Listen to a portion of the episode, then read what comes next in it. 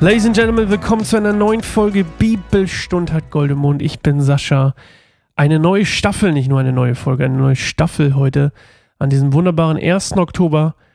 Und äh, ich habe mir extra meine Zähne geputzt für euch, damit ihr das auch hört. Ich finde, man hört es übrigens wirklich, aber das ist äh, nur meine persönliche Meinung.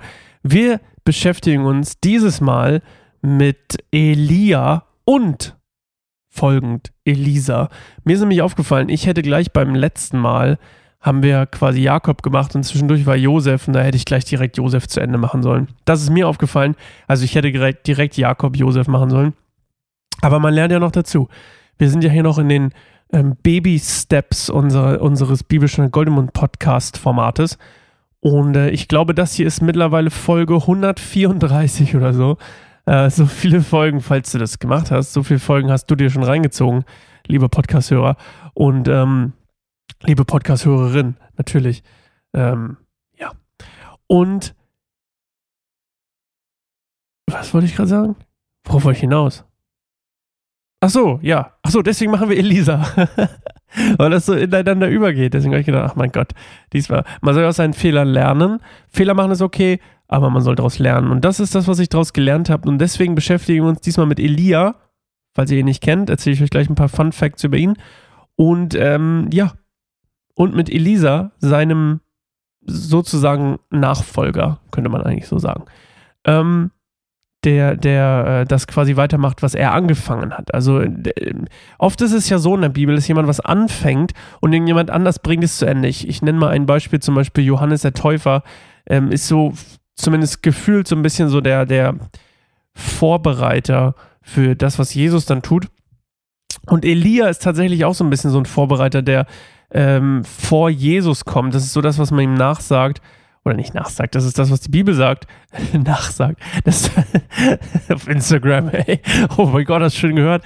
Die Leute, was die über Elisa, Elia sagen. Ähm, also, was man so ein bisschen sagt, ist, äh, Elias der Wegbereiter, der Vorbote sozusagen von Jesus, der den, der den ähm, Weg bahnt. Und äh, deswegen erscheint ja ähm, er bei der Verklärung von Jesus auch auf dem Berg zusammen mit Mose, weil ähm, das so quasi die, äh, der Übergang sozusagen, die Komplettier Komplementierung, ich weiß nicht, mehr, die, das Finale ist sozusagen ähm, von, von dem, was von der Geschichte passiert ist. So, okay. Das Setting, in dem wir uns bewegen, ist ungefähr 900 vor Christus. Also es gibt schon relativ gut, äh, also historisch belegte Zahlen, zum Beispiel ähm, regiert in Israel, während Elia lebt oder während seine Geschichte hier spielt, ähm, regiert Ahab, der ist der König, und äh, der regiert, reagiert, der regiert 22 Jahre lang von 874 bis 853 vor Christus. Und ihr müsst euch das so vorstellen, Israel hat ja immer wieder so Perioden, sage ich mal, die ähm, ein bisschen schlecht sind für, für ihr Verhältnis mit Gott und dann auch tatsächlich in echt schlecht werden. Also erst sieht man es ihnen vielleicht gar nicht an, dass es schlecht läuft, aber dann läuft es eigentlich schon schlecht mit Gott und deren Verhältnis und dann kommt immer wieder so raus, ah Mensch, eigentlich läuft es nach außen hin doch nicht so gut und dann bricht alles zusammen. Und dann werden sie erobert oder versklavt oder müssen ins Exil oder was auch immer. Und hier ist das genauso, also es ist nicht viel anders, außer dass sie nicht versklavt oder ins Exil müssen, sondern dass sie in ihrem eigenen Land auf dem falschen Weg sind. Und zwar Ahab, also unser König in dem Fall, der ist der sündigste König aller Zeiten. Niemand hat es niemand bislang geschafft, so sündig zu leben. Ähm, und, und noch schlimmer als sein Vater Omri, der war eigentlich auch schon extrem kacke.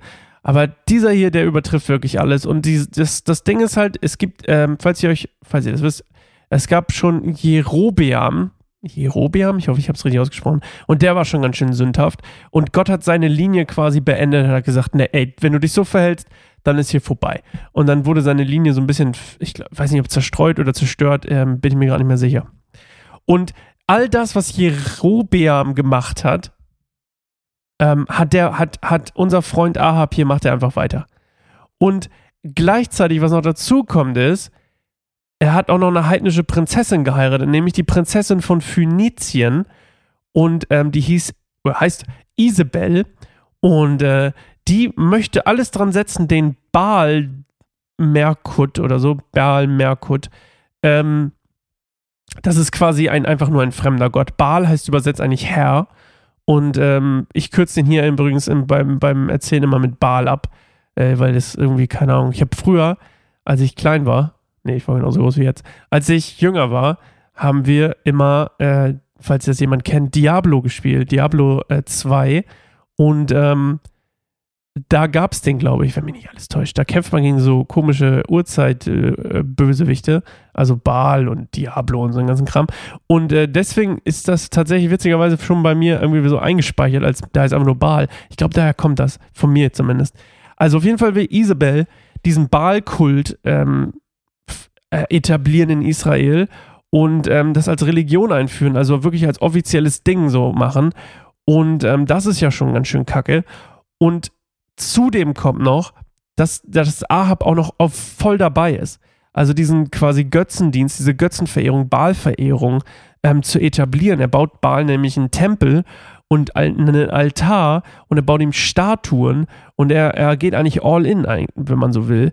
Und wir werden später merken, er macht so ein bisschen so ein, es ist teilweise, finde ich, gefühlt so ein bisschen auf der, auf der Messerschneide laufen, aber eigentlich schon drüber sein. Also er ist nicht ganz weg von Gott. Also er ist nicht komplett ohne Jahwe in dem Fall, sondern er ist ähm, halt irgendwie, ich würde sagen, ich weiß nicht, ob es an der Frau liegt oder so. Männer machen schon echt dumme Sachen manchmal für Frauen. Können vielleicht gerade die Frauen irgendwie nachvollziehen. Aber wir Männer auch. Wir machen echt manchmal dumme Sachen für, für Frauen, aufgrund von Frauen. Und ähm, erzähle ich das? Ach, ist ja egal.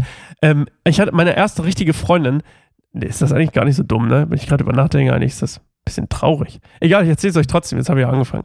Ähm, meine allererste Freundin waren ungefähr zwei Jahre zusammen und ich war wirklich nicht gut. Ich war super eifersüchtig und weil ich so unsicher mit mir selbst war und ich war nicht besonders, ähm, egal. Ich war auf jeden Fall jung. Jung, jung Teenager, keine Ahnung von der Welt, zero Bewusstsein für irgendwas äh, nichts hinterfragt, nichts reflektiert. So, wir waren zusammen, ein Wunder, dass die zwei Jahre mit mir ausgehalten hat. Und dann irgendwann auf einmal natürlich, weil ich habe ja nichts mitgekriegt, auf einmal trennt sie sich von mir und hat einen neuen, mit dem sie auch schon was hatte, während wir zusammen waren.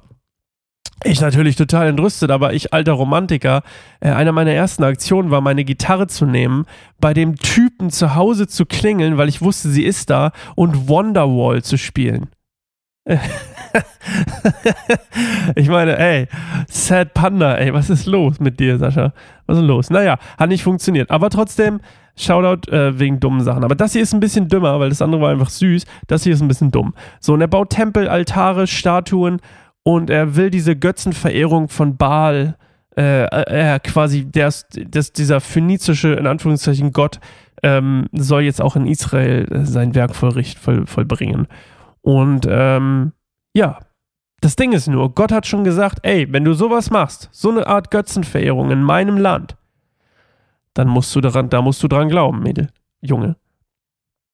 Und äh, er sagt, Gott sagt wortwörtlich, er wird es richten, dass das Volk und die, den, den, der es verursacht. Und ähm, die sich quasi Baal verehren und nicht an ihn halten. So, und das ist unser Setting. Und äh, Elias quasi jetzt kommt jetzt so ein bisschen aus dem Nichts und äh, taucht einfach auf, tatsächlich. Und das hören wir morgen. Ein Tag vor dem Tag der Deutschen Einheit. Morgen am 2. Oktober. Das war lustige Folge. Okay, glaube ich. Zumindest kam es mir ein bisschen komisch vor.